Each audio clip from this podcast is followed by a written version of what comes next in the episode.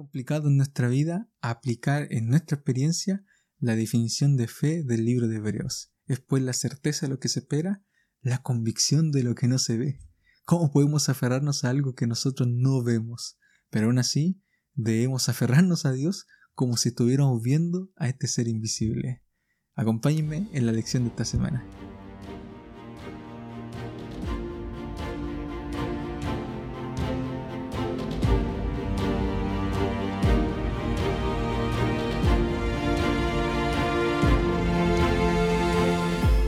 Hola querido amigo, querida amiga que me estás oyendo en estos momentos, sean todos bienvenidos a Escuela Sabática Simple. Este es el lugar de estudio de la palabra de Dios donde podemos repasar más acerca de la lección.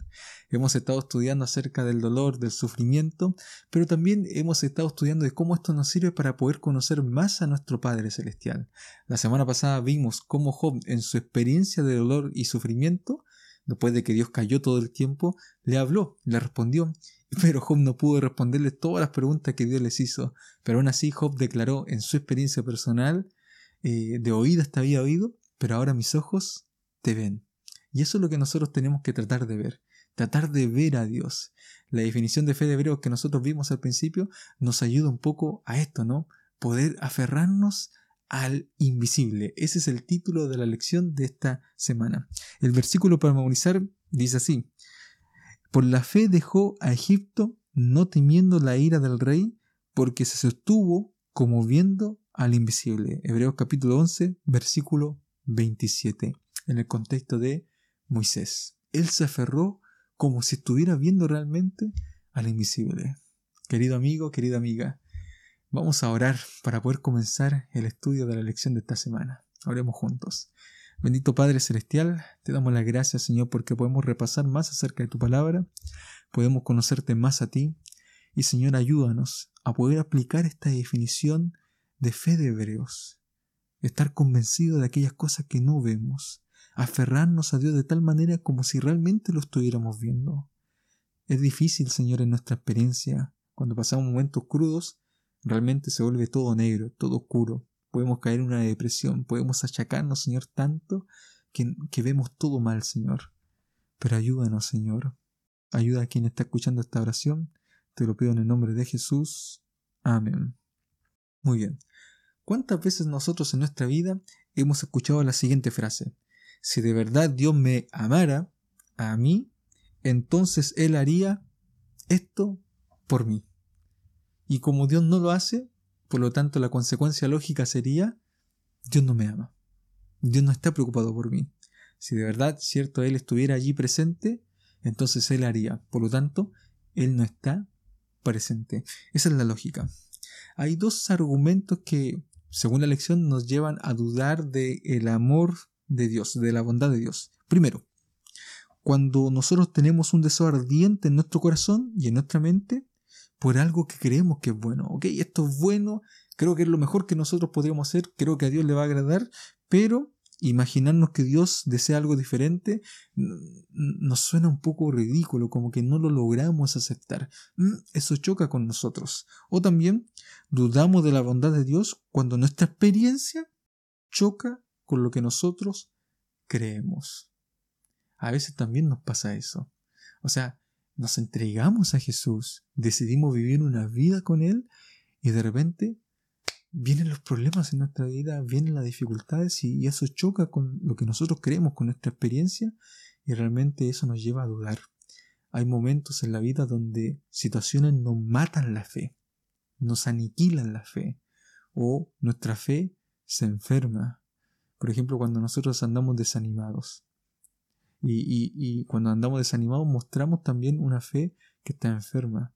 Me acuerdo mucho de algo que decía Elena de que, que tenía que ver con esto. El desánimo en la causa de Dios es irracional y pecaminoso. Bueno, a veces se nos muere la fe, se nos enferma la fe. Romanos capítulo 8, versículo 28 nos ayuda, ¿cierto?, a poder comprender que todas las cosas que nos pasan en esta vida son para un bien. Los que aman a Dios, todas las cosas les ayudan a bien. ¿Cierto? Si somos llamados conforme a su propósito, entonces eh, Dios nos va guiando. Tenemos que tener esa seguridad. También Romanos capítulo 8, versículo 39 nos dice, nada puede separarnos del amor de Cristo. Ni ángeles, ni lo de abajo, ni, ni nada puede separarnos de ese amor de Cristo. Entonces, ¿por qué dudar? Si no, nada puede separarnos de Dios. De hecho, en el versículo 32 del mismo capítulo 8 del libro de Romanos, dice que Dios nos catimonia a su propio Hijo para morir por nosotros. Entonces, ¿cómo ese Dios que no escatimó a su Hijo de repente se va a volver malo si nos está ofreciendo la salvación? Si nos está ofreciendo, ¿cierto?, una solución tan grande para nuestra vida, si nos ofreció lo mejor que Él tiene, ¿cómo se volvería malo? Puede ser que muchas veces nosotros reaccionamos egoístamente, porque claro, nos preocupamos solamente de nosotros mismos. Y si Dios no actúa rápido, somos impacientes, entonces significa que Dios no está atento a nosotros. Puede ser eso. A veces el egoísmo nos ciega también a nosotros. Y puede ser que nos ocurra eh, eso eh, en nuestra vida. Bueno, el día lunes nos hablaba acerca del nombre de Jesús. Resulta que Juan capítulo 14, si ustedes me acompañan el Evangelio según San Juan, eh, nos muestra aquí que nosotros siempre tenemos que pedir las cosas en el nombre de Jesús. Dice Juan, si algo pidieres en mi nombre, entonces yo lo haré. Por eso en nuestras oraciones acostumbramos a decir en el nombre de Jesús, amén, porque Él es nuestro único intercesor. Eh, entonces, Él es quien nos responde. El contexto de la promesa es de que Jesús nos aseguró que Él iba al cielo a preparar una morada para nosotros. Y cuando Él se vaya al cielo también iba a venir el otro consolador. Por lo tanto, ¿cierto? Él está dispuesto a ayudarnos en el camino a nosotros. Oramos en el nombre de Jesús siempre que queremos también glorificar al Padre. Y Dios actúa en el momento en que nosotros oramos. Aunque las respuestas de Dios pueden variar porque no siempre son un sí inmediato, a veces un espera, ¿cierto? A veces simplemente es un no. Entonces, quizá eso es lo que choca con nosotros muchas veces, en que la respuesta de Dios no es como nosotros quisiéramos que fuera. Pero Dios sabe por qué. Cuando nosotros oramos en el nombre de Dios, tenemos que tener la seguridad de que Dios va a responder, pero no siempre como nosotros queremos. Siempre es conforme a lo que Dios quiere. Y tenemos que tener la seguridad de que lo que Dios quiere para nuestra vida siempre va a ser lo mejor. Y esto es lo que hemos estado repasando a lo largo de todas las lecciones. aprender a confiar en Dios. A aprender, cierto, que Él es mejor que todas las cosas para nuestra vida. Que Él desea siempre lo mejor para nosotros. El día martes nos hablaba acerca de algo importante, el poder de la resurrección. Si ustedes me acompañan al libro de Efesios, en el capítulo 1, versículo 18 al versículo 23, nosotros vamos a, a ver acá cómo el Señor se manifestó con poder en la resurrección de Jesús. Dice así, si ustedes me acompañan en la lectura, que Él alumbre los ojos de vuestro entendimiento, para que sepáis cuál es la esperanza a que Él os ha llamado, cuál es la riqueza de la gloria de su herencia a los santos, y cuál es la extraordinaria grandeza de su poder para con nosotros los que creemos según la acción de su fuerza poderosa. Esta fuerza, este poder, operó en Cristo, resucitándolo de los muertos y sentándolo a su derecha en los lugares celestiales, sobre todo principado y autoridad, poder y señorío, y sobre todo nombre que se nombra no solo en este siglo, sino también en el venidero. Ahí nosotros vemos el poder de Dios actuando. Y Dios tiene ese poder grandioso. Y sigue diciendo el texto bíblico, versículo 22. Y sometió todas las cosas debajo de sus pies y lo dio por cabeza sobre todas las cosas a la iglesia, tal cual es su cuerpo, la plenitud de aquel que todo lo llena en todo. ¿Sabe qué? Fue el poder de Dios el que actuó en Jesús para poder resucitarlo. Y ese mismo poder está a nuestra disposición para poder transformarnos a nosotros. Este texto nos asegura que ese poder actuó en Cristo y que al momento de resucitarlo se le entregó también la autoridad y poder para gobernar todas las cosas y también a la iglesia. Este poder, como ya mencioné, está a tu disposición, está a nuestra disposición. Este poder nos cambia, nos transforma, nos ayuda, nos trae alivio en nuestra vida. Tenemos la certeza de que acá no acaba todo.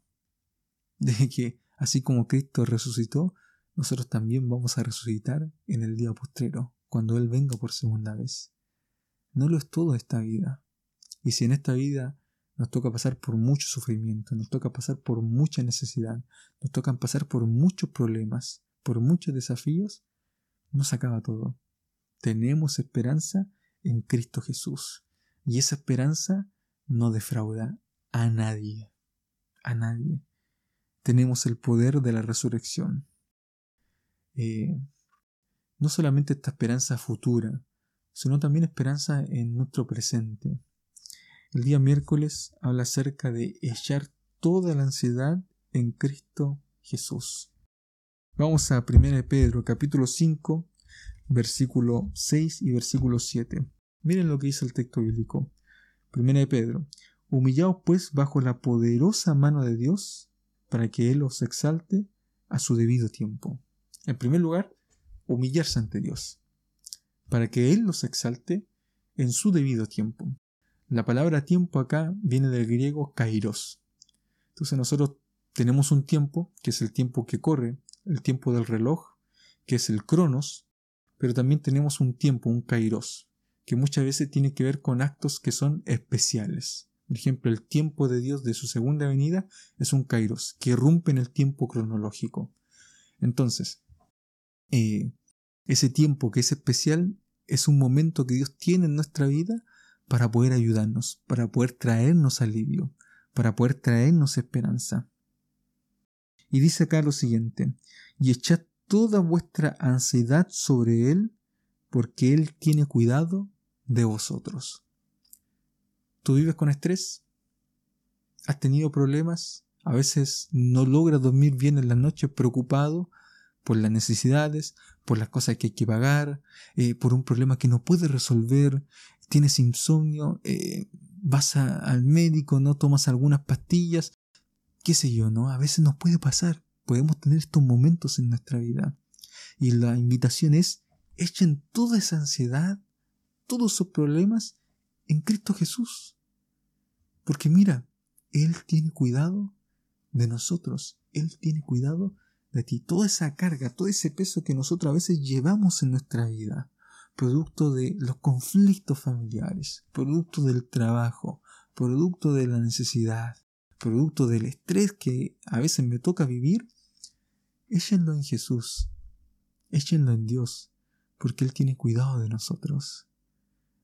Entonces podemos aferrarnos a Cristo a través de la oración y descargar todas aquellas cosas y, uno se va a dar cuenta cómo cambia el corazón, cómo cambia la mente, cómo se libera el cuerpo de todo ese peso. Porque ese peso, esa ansiedad, nos enferma. No solo mentalmente, sino físicamente nos desgasta y nos podemos enfermar, nos podemos debilitar y se va manifestando en nuestro cuerpo el estrés y va afectando nuestros órganos interiores. Realmente puede ser un desastre en nuestra vida no sacar todo el peso de la ansiedad que nosotros podemos llevar y echarlo en Jesús. Porque los problemas producen eso. Pero gracias a Dios que tenemos esperanza. Gracias a Dios que tenemos esta palabra. Gracias a Dios que podemos depositar todas nuestras cargas en Él. Y Él las lleva. Él sabe lo que hace. Él sabe lo que es mejor para nosotros. Él sabe lo que es mejor para nuestra vida. Él tiene el poder, ya lo vimos. Si Él resucitó a los muertos, Él tiene a Jesús, ¿cierto? Él tiene el poder también, ¿cierto?, para poder actuar en nuestra vida a través de su Santo Espíritu.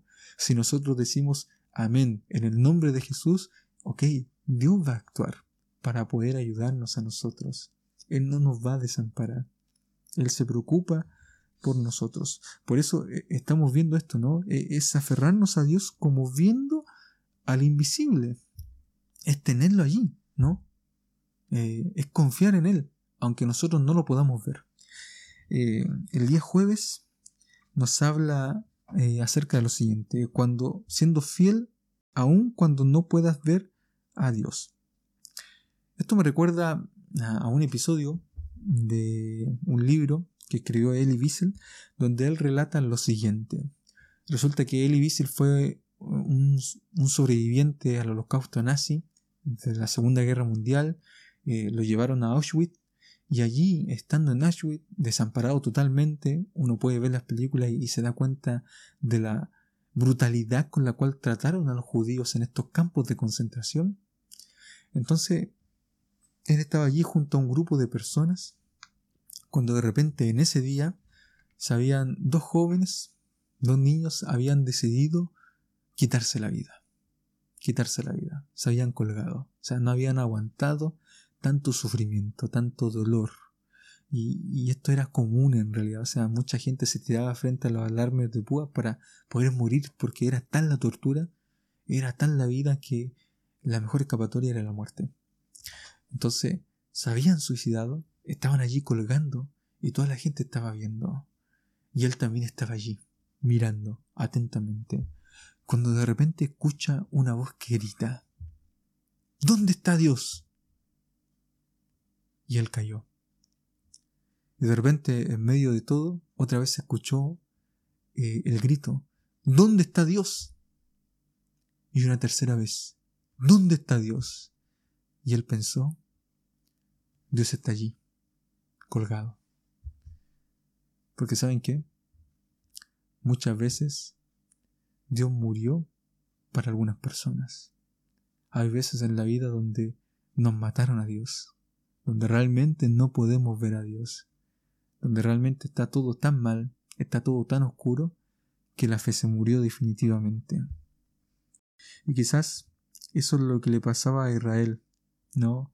En sus muchos, eh, en sus muchas luchas, en sus muchos conflictos, en el contexto en el cual pasaba Israel en el exilio, quizás para ellos había, se había acabado la esperanza de Dios.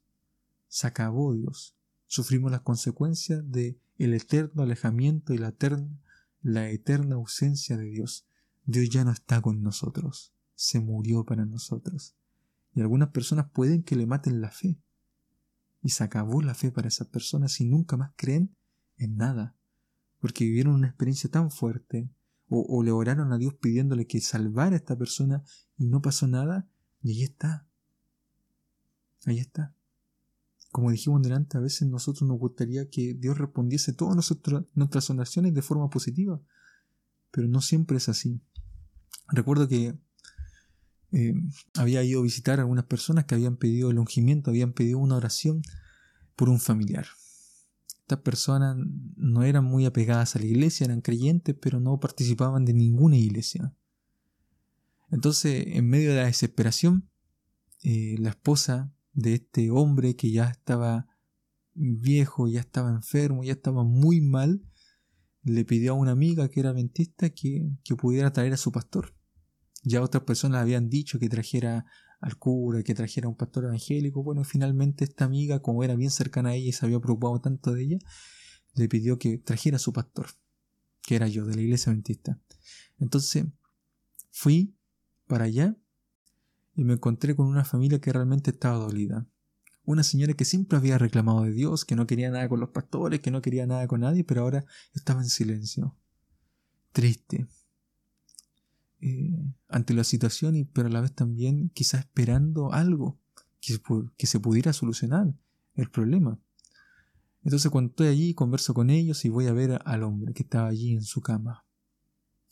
Y a pesar de que ellos en el fondo sabían que eh, lo mejor para el hombre que estaba sufriendo con su enfermedad era quizás poder descansar, es decir, morir, y aún así siempre pasa que aunque sabemos que es lo mejor, nos aferramos tanto a nuestros seres amados que no queremos que se vayan. Y aunque estén sufriendo, queremos que estén allí, queremos y tenemos la esperanza de que se puedan sanar, de que puedan recuperarse. O sea, esa esperanza como que nunca se pierden. Entonces estaba allí eh, en ese momento y el hombre estaba consciente, no del todo, no podía hablar, solamente movía un dedo y tenía la saturación y de repente el corazón le palpitaba más rápido y se podía ver el ritmo del corazón. Entonces cuando estoy allá, canto un himno con él, leo un versículo de la palabra de Dios y el hombre, como podía, me escuchaba atentamente, se quejaba él por sus dolores Y después de haber leído la palabra del Señor, de que Cristo vino en nuestra, eh, a esta tierra para poder salvarnos a cada uno de nosotros, me dirigí también a la familia. Y le dije, nosotros vamos a orar para que Dios haga lo mejor por la vida de este hombre. Él sabe lo que es lo mejor. Y puede ser que, que Él nos sane, que Él nos recupere, y nosotros tenemos que estar preparados para ese momento. Quisiéramos que se sane, y vamos a orar, ¿cierto? Por eso. Pero siempre es mejor buscar la voluntad del Señor para nuestra vida. ¿Ustedes están preparados para que su Padre vaya al descanso? ¿Están seguros, cierto, que desean esto? Porque puede ser que sea lo mejor. Ellos asintieron entonces yo me acerqué al hombre, hice la oración por él, pedimos por el perdón de sus pecados. Al terminar la oración le dije a él mirándolo a los ojos, el Señor perdonó su pecado, el Señor perdonó, cierto, cualquier cosa que haya hecho en su vida, porque Él tiene misericordia de nosotros. Puede estar tranquilo, puede estar en paz. Me voy de la casa, lo puede haber orado, lo puede haber tenido ese momento, y ya al llegar a la casa me entero ya en la noche de que el hombre había fallecido. Descansó, porque Dios sabe lo que es mejor para nosotros. La familia comprendió, la familia lo aceptó, era lo mejor. Y de alguna manera ellos experimentaron, ¿cierto?, el cariño y el cuidado que Dios tiene.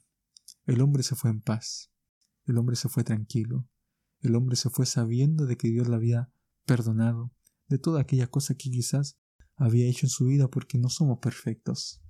Todos cometemos errores, todos somos pecadores y necesitamos del perdón y la gracia de Dios.